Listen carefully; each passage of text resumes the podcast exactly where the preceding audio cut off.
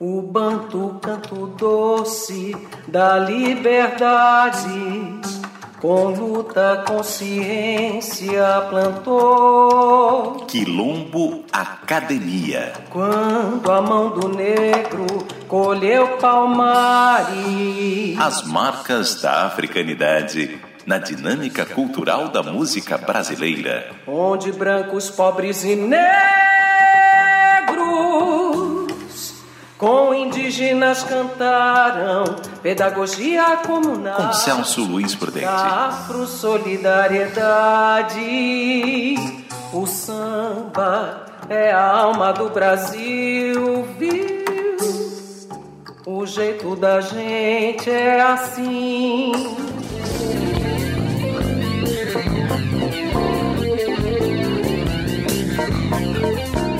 Alexandre Vargas registrou a música Karatê de Egisberto Gismonte, com a qual expressa sua africanidade a partir do frevo jazzístico. Nesse registro, o frevo é a base da seção rítmica tocada na bateria, no baixo e no teclado. Com essa base, Alexandre interpreta a melodia acompanhada de uma harmonização tonal com acordes dominantes, dominantes secundários e segundo grau cadencial. Além disso, a música leva Alexandre ao âmbito do frevo jazzístico com acordes alterados, tocados cromaticamente, sob a qual ganha aspecto modulante com o uso da escala pentatônica, arpejos diminutos e notas cromáticas. Com essa série de registros, Alexandre Vargas parece buscar a unificação da sua africanidade fragmentada na musicalidade afrodiaspórica da música popular, reunindo tais fragmentos no repertório apresentado neste programa Quilombo Academia. Ouviremos Karatê de Elisberto Gismonte na genialidade afrodiaspórica da interpretação de Alexandre Vargas.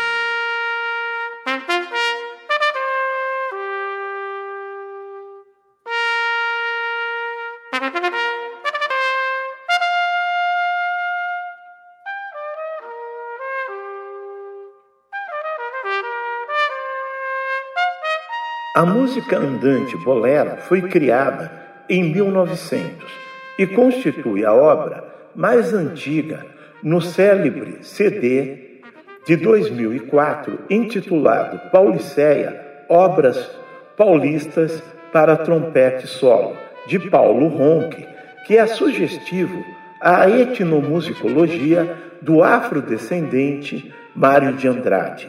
Na origem, essa peça foi escrita para pistão solo em Lá, conhecida como cornete. O clássico andante e bolero foi desenvolvido em duas partes. O bolero, segundo movimento, era difundido nos salões de baile, onde as presenças dos instrumentistas negros foram significativas. O compositor dessa obra, o Santana Gomes, que por sinal era irmão do Carlos Gomes, teve notáveis atuações como regente de bandas e mestre da capela da cidade de Campinas. Ficou consagrado também pela sua militância abolicionista. Essa música foi o primeiro registro de peças escritas para piano e pistão no Brasil. O bolero retorna à delicadeza dos componentes melódicos do andante em uma relação temática dialógica entre dois instrumentos formando uma rica textura diversificada. A composição tem uma temporalidade subjetiva que indica para o gênero musical do choro, com um ritmo que parece, ao meu quase cego ver, uma fusão entre a polca e a valsa, sobre a qual Paulo Ronque interpreta virtuosamente a melodia. Ouviremos a segunda parte do clássico Andante Bolero de Santana Gomes na genialidade instrumental do trompetista Paulo Ronque.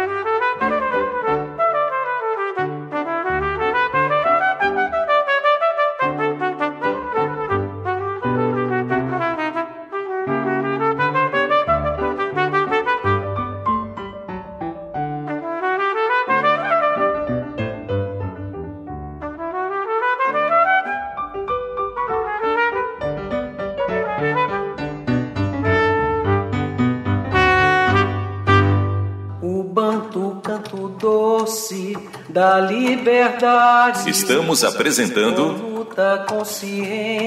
Quilombo Academia com Celso Luiz Prudente. Quando a mão do negro colheu palmares.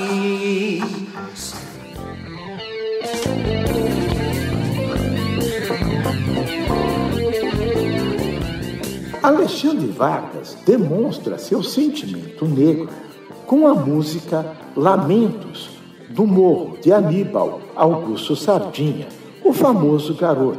A música inicia com uma tensão harmônica com o baixo pedal que busca o relaxamento na batida do samba, que é inequivocamente idêntica ao toque do cabila, presente nos cultos do candomblé.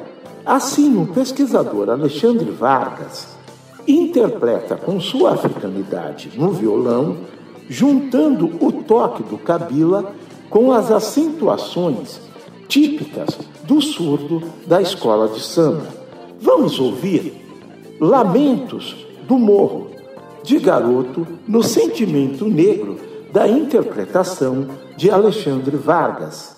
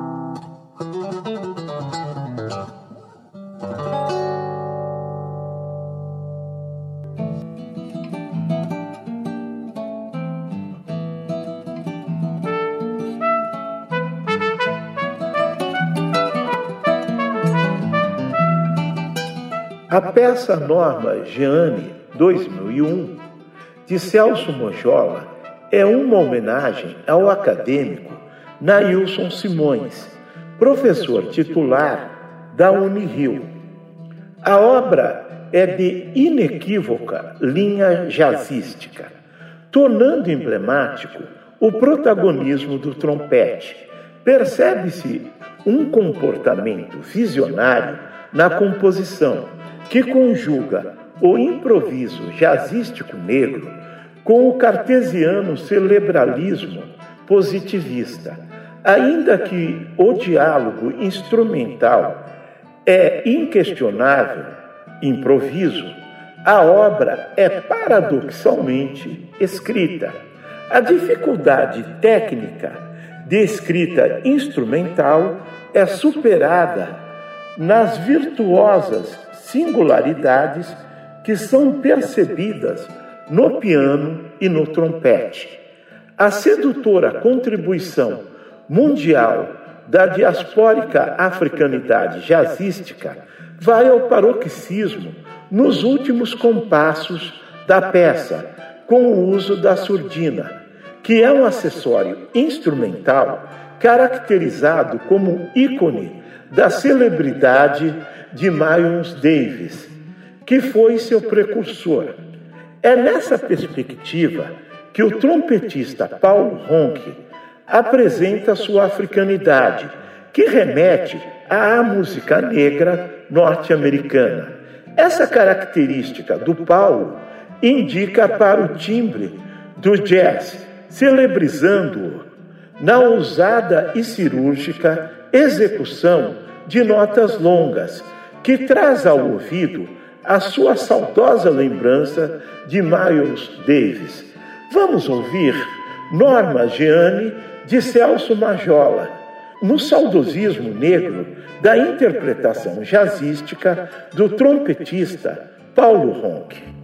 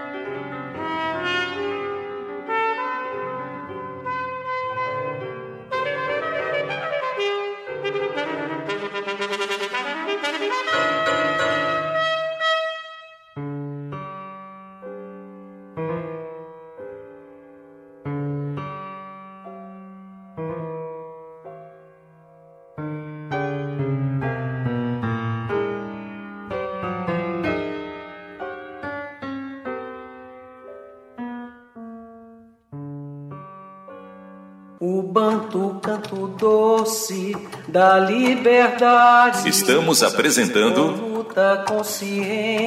Quilombo Academia com Celso Luiz Prudente. Quando a mão do negro colheu palmares.